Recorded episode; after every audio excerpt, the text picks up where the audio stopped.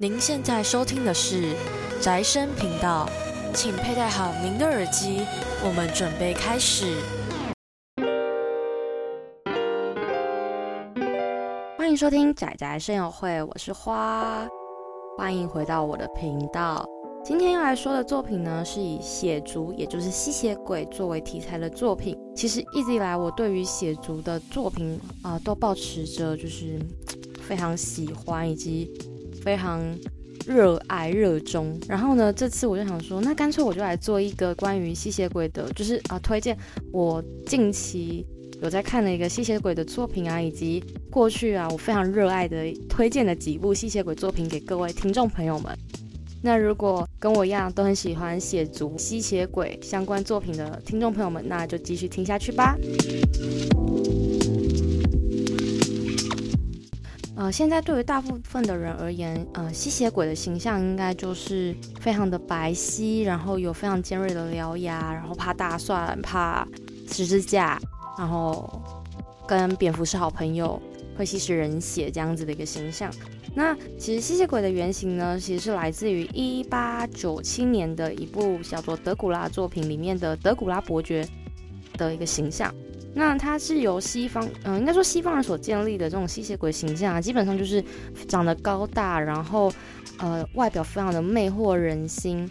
然后有个尖锐的獠牙，然后以人人类的血为生这样子。嗯，因为他在呃应该说在西方世界里面都被是塑造为一个邪恶，然后是一个。施虐者的一个角色，所以其实他也是一个呃，算是一个有点类似恶魔的化身这样子。那其实因为对于吸血鬼的形象，其实大多还是呃男性形象为主，当然也还是有女性的形象嘛。就像呃最近很出名的一个游戏作品《恶灵古堡》，它不是出了一个女公爵的一个形象吗？那其实，在早期也有一个非常知名的一个。呃，吸血鬼的女公爵，她叫做伊丽莎白·巴托里，她也被称为德古拉伯爵夫人哦。那她最著名的事情，应该就是会专喝处女的鲜血这件事情，然后并且被广为流传。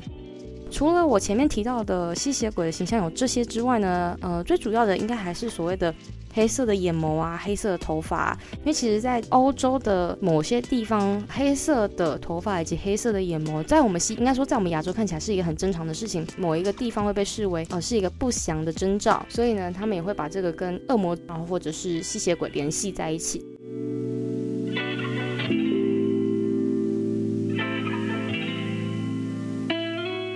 那回到呃西方的这种吸血鬼的素材啊，其实在日本的呃日本的漫画当中，其实也相当受到欢迎，然后也会被加入在很多的就是比较呃恋爱啊，或者是比较禁忌之恋的这种爱情故事当中。遥想当年我在看。呃，吸血鬼骑士的时候，嗯，没错，就是吸血鬼骑士，就是那个呃，大家应该哎小时候应该都有看过吧？对我就会觉得天呐，里面的人物设定也太帅了吧！每个吸血鬼都有每个不一样的能力，都是如此的强大，然后非常的贵族的气息，个个都长得非常魅惑人心这样子。然后里面角色也就是天呐，他每个人都可以凑成 CP 吧？当然，其实除了这种就是正常向的这样吸血鬼骑士的一个作品让我非常的疯狂之外呢。当然还有就是美国影集，其实也有在做一些吸血鬼的元素嘛，像是我在国高中吧，那个时期蛮红的，就是《暮光之城》这一部也是非常红的一个吸血鬼作品。然后呢，在更早期一点，西方的欧美影集里面，其实《夜访吸血鬼》，我认真觉得它是我心中最佳的代表作。怎么说呢？就是不管是它的里面的人物设定啊，或者是它的里面的选角，我都觉得。太符合我对于真人吸血鬼的一个想象了。不得不说，一九九四年的《夜房吸血鬼》这个作品真的是经典到个不行。我相信有看过人应该都会非常认同我这样的说法。真的是，不管是汤姆克鲁斯也好，或者是布莱德比特，真的在那个时期他们都很年轻，然后非常的奶油小生，也不能说奶油小生，跟现在粗犷比起来，他那个时候真的是青涩很多，然后长得也非常的，真的就俊美，就是。他说他是吸血鬼，我都觉得哦，你真的是吸血鬼这样子，真的是太漂亮了。所以呢，嗯，那个我还记得我那个时候在看的时候，我认真觉得，天哪，就是怎么会有人可以把吸血鬼活得那么活灵活现，然后怎么会这么的，你就是吸血鬼吧，我愿意，我愿意献上我的鲜血给你这样子，就是非常的疯狂。然后主要的故事呢，其实他也就在讲，应该说他的故事其实横跨着很长的一段时间。它主要是从十八世纪到二十世纪的故事内容。然后呢，它是从美国的纽奥良呢到欧洲的巴黎，然后再从欧洲的各国呢再回到纽奥良这样的一个循环。然后呢，其实呃，我觉得这部分它也是要回应，就是故事从什么地方开始就从什么地方结束。但是呢，大家看到结局就会发现好像不是那么一回事嘛。所以对于这部分的话，其实。我会觉得说，对于永恒的吸血鬼来说，嗯，他们没有所谓的开始，但是没有所谓的结束。就算要结束，也是呃非常的困难，然后以及非常的痛苦的，所以没有什么那么容易就结束这件事情。那在夜访吸血鬼当中的主角呢，也就是布莱德比特所饰演的路易，他是因为自己的妻子难产而死亡，然后每天浑浑浑浑噩噩的过着生活，就是那种。啊，怎么办？我老婆死了啊！我没有，我没有依靠啊！最爱的人都死了，我要怎么办呢？这样子，然后就过得很 很浑浑噩噩，然后也不知道自己在干嘛，然后过得与世隔绝，这样，甚至产生了想要找死的念头，这样子。然后直到遇见了汤姆克鲁斯所饰演的吸血鬼勒斯达，他将路易改编成吸血鬼，就转变成吸血鬼，让他变成跟他一样嘛。这边我就觉得，哦，他们开开启他们的相爱相杀的夫妇生活，这样子。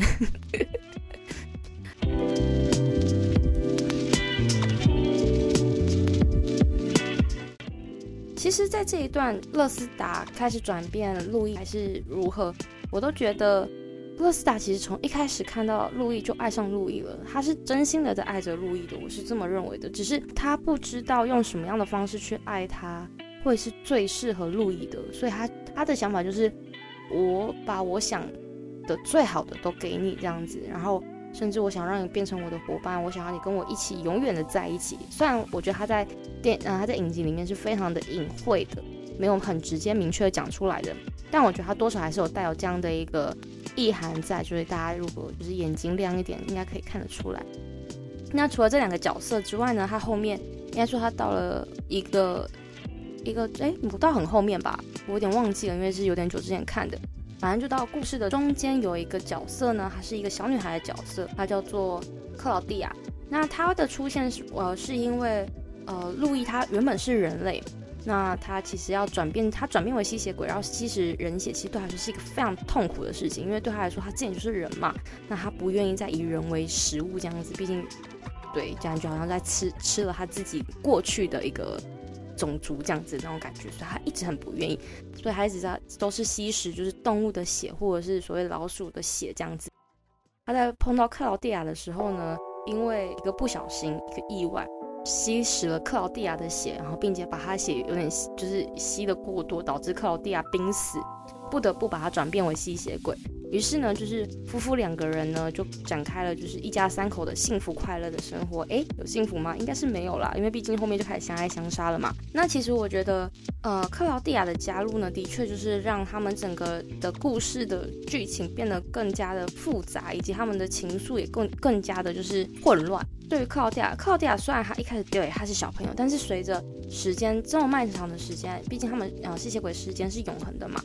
他们他这么长的时间跟他们相处，他自然而然也会长大。当他思想长大的时候，他的身体还停留在呃十几岁的小朋友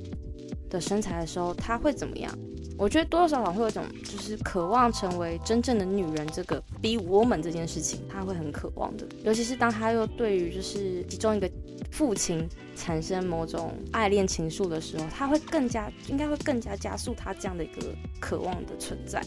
所以我觉得多少对于克劳蒂亚来说，这个角色他是一个很痛苦，然后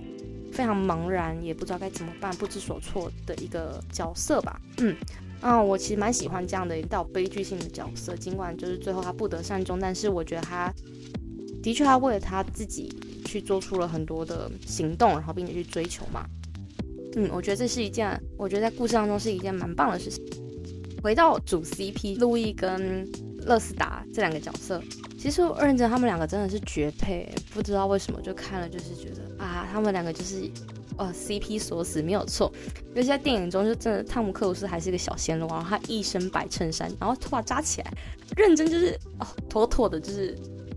贵族气息，就是美纤细美少年，真的是太棒了。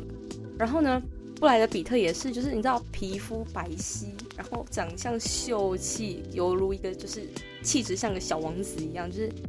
我认真觉得就是哦，导演选角真的选的很好哎，而且我听说听说夜猫的主厨也很喜欢这个 CP。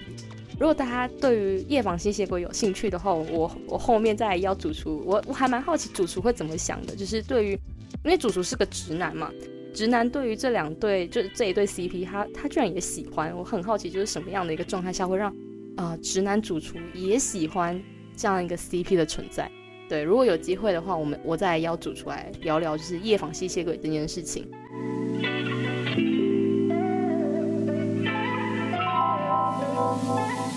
那除了呃欧美的夜访吸血鬼之外啊，其实我还蛮喜欢另外一个就是日本漫画，然后它也是呃从画风然后到它的故事呢都是非常冲击我的一部作品，也就是黑奶奶奈会所画的《血咒圣痕》。我相信，就是比较早期加入 BL 圈子的腐女们，应该都有听过这一部很真的是苏巴拉系的作品，真的是太棒了。还有出 OV 呃 OVA，然后也有出，它主要是漫画，然后 OVA 跟广播剧都有。那如果大家有兴趣的话，可以上网去搜寻一下这样子。那其实呃《血咒圣痕》这部作品呢，它跟前面的《夜访吸血鬼》比较不一样，它是有一个比较。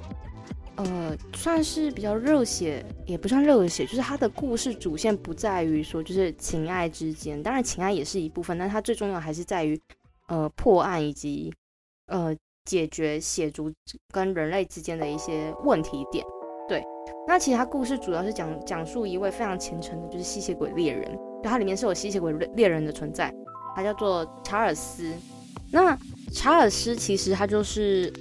他小名叫查理啊，查理，对，查理，我待会再跟大家解释为什么他叫查理。查尔是他立志就是歼灭所有的吸血鬼，完成他的神圣的圣职人员这样子一个愿望。但其实他身真实的身份其实就是一个吸血鬼的后裔。然后呢，他的转变他的吸血鬼呢，又是非常伟大、非常非常崇高望重的一个吸血鬼的祖先，叫做呃雷夫罗。那不得不说，其实这一部的 CP 真的是一出来就让我觉得，哇哦，非常抓我的眼球。就是不管啊，雷夫罗真的是帅到一个炸裂，然后查理真的好可爱，这样，就是查理就是一个傲娇，查理就是一个傲娇，没错。然后呢，他们的一开始真的就是相爱相杀，然后我就觉得，天啊，这是什么惊天地泣鬼神的 CP 组合啊！重点还是年下，对，年下盖章。不得不说，奈奈惠老师奶素干的太好了。那其实他的故事内容，我前面我先稍微提到，就是他的主线还是在于说，就是破解人类跟血族之间的一个矛盾的案件嘛，以及就是当然里面还有一些背叛者啊之类的，还有很多角色。但是其实他的呃在解案的过程当中啊，也默默就是让查理跟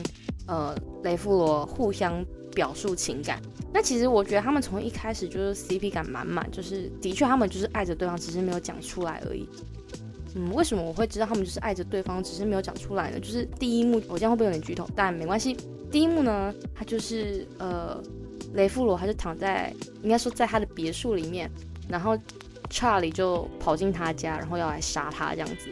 最后他们就。跑到床上去了，那跑到床上去做什么呢？我不知道，这也不好说。反正大家就是自己去看书就知道了。所以从这一幕开始，我就说，嗯，他们应该是 CP 吧，只是没有讲的很明白这样子。那关于为什么查尔斯又叫查理呢？主要是因为，呃，我前面有提到嘛，他是嗯雷夫罗所转变的。那雷夫罗在捡到查理的时候呢，还是小朋友，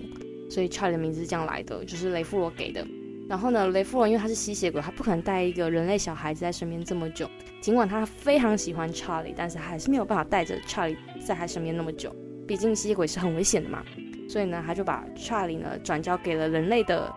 呃神职人员这样子。所以他就让他在神职呃，应该说让他当神职人员，然后在那边长大。然后呢，结果没想到呢，有一天他们再度相遇的时候，就是查理已经濒死嘛，雷夫罗才不得不。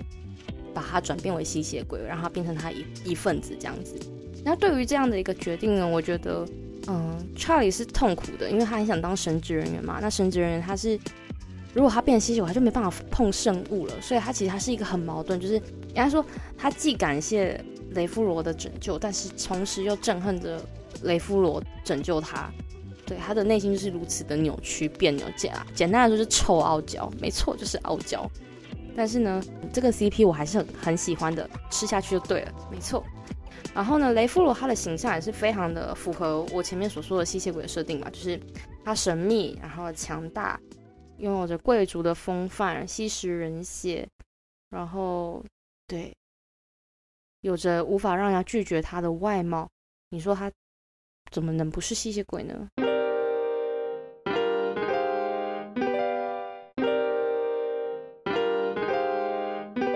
不管前面刚刚提到的夜访吸血鬼啊，还是写咒圣痕啊，还是所谓的我刚刚所提到的一般像的作品《吸血鬼骑士》，其实他们都有就是含有某种什么禁忌之恋啊、吸血等等相关的 hashtag 哦，美男相关的 hashtag 在里面。那接下来我要提到另外一部我近期看到的作品啊，我觉得日异常清新，就是我从来没有看过这么有趣的一个吸血鬼作品，它叫做《吸血鬼课长》。那它相，它真的相对前面几部来的更加的小清新。那他说是一部 BL 的漫画嘛？好像有一点，有点不是那么的到位。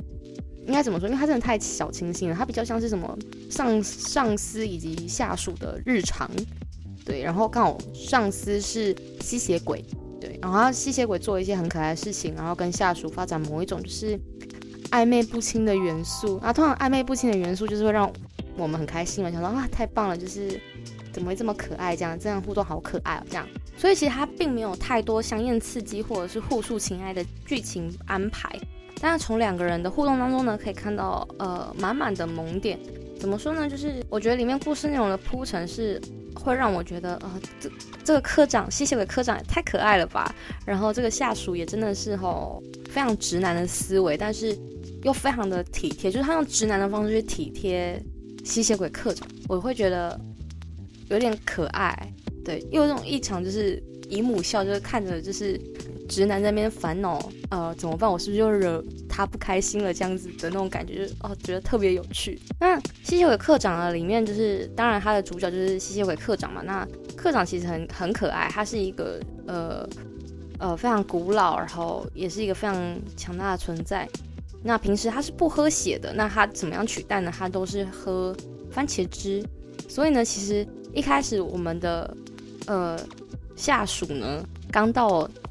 吸血鬼课长手下办事的时候呢，他想说：天啊，这个课长到底是哪里？呃，对，这课长到底哪里有问题？为什么每天只喝番茄汁？然后动不动就是在那边说：哦，太阳好刺眼，我今天好像有点不舒服，然后就跑去躲起来之，就是之类的，就是各种很莫名其妙的事情。导致这个这个下属会觉得说：“天啊，我的上司也太太不敬业了吧？怎么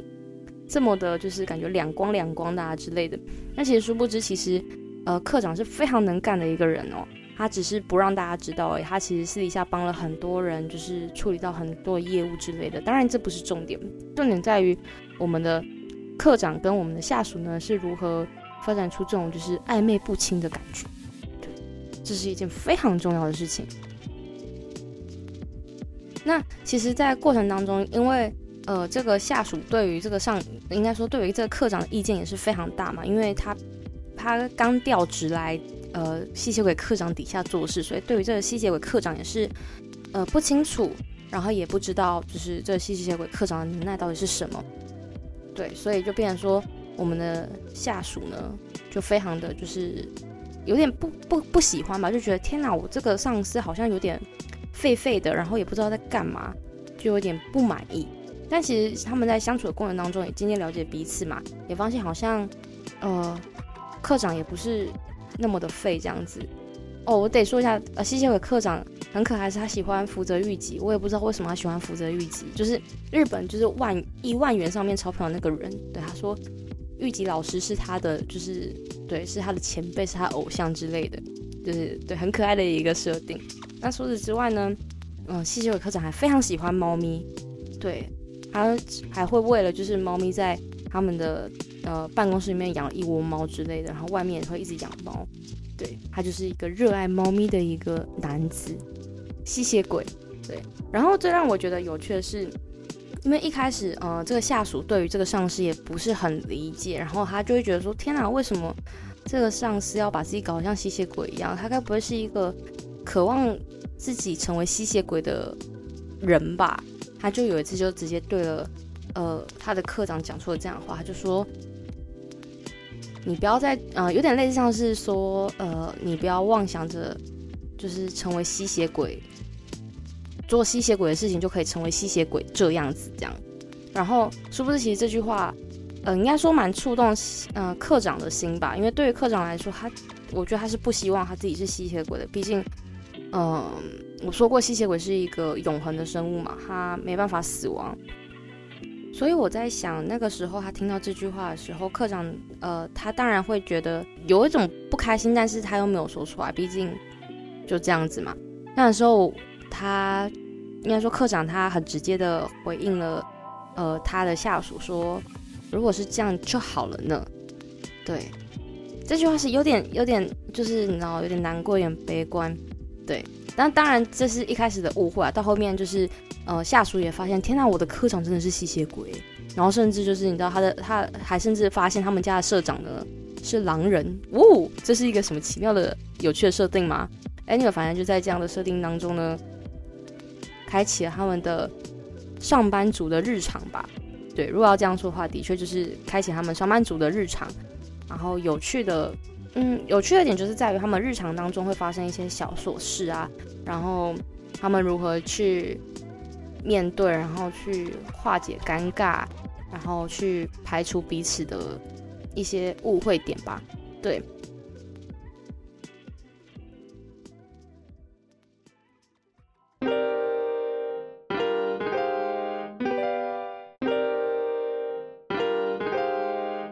其实我觉得这一部真的跟前面几部比起来清新很多，所以对于呃，我也是推荐，如果想刚入门，想要进到 BL 圈子，然后又想要带一点血族元素的话，其实我觉得看吸血鬼课长是一个非常非常非常推荐的一个呃入门款，真的是入门到呃，它清水到我觉得，如果你那个慧根就是 BL 的慧根可能没有很高的话，你可能会感觉不到他们就是哎，他们有一腿吗这样子。那如果你想要再更进阶一点的话呢，可能呃就可以去看《夜访吸血鬼》，我不知道会不会对于各位太过于刺激，但我觉得应该是还好啦，因为毕竟我觉得吸血鬼呃的题材还是要带一点性爱元素吧，要不然就好像有那么一咪咪的可惜。就是我对于吸血鬼课长有点一咪咪的可惜，就在于他们他的里面那个情愫的那种你知道情欲的东西没有太多，所以让我觉得嗯好像有一种。有点吃到了有点甜又不是很甜的东西，就嗯，好像还可以再甜一点点这样子，对。然后呃，我会觉得如果写作甚狠的话，可能对于刚入门的人会有点艰难嘛。但我也觉得还好，因为它的剧情不是走情爱元素嘛，所以呃，如果你排除它情爱元素的话，你只看里面的嗯人类跟。呃，血族之间的斗争的话，其实我觉得是可以看得非常过瘾的，所以我也非常推荐，就是呃，如果不介意 BL 这个元素的话，听众朋友们也可以去看一下黑男奈奈惠老师所所画的血咒射痕，他真的很棒，超推，激推。然后呢，夜访吸血鬼呢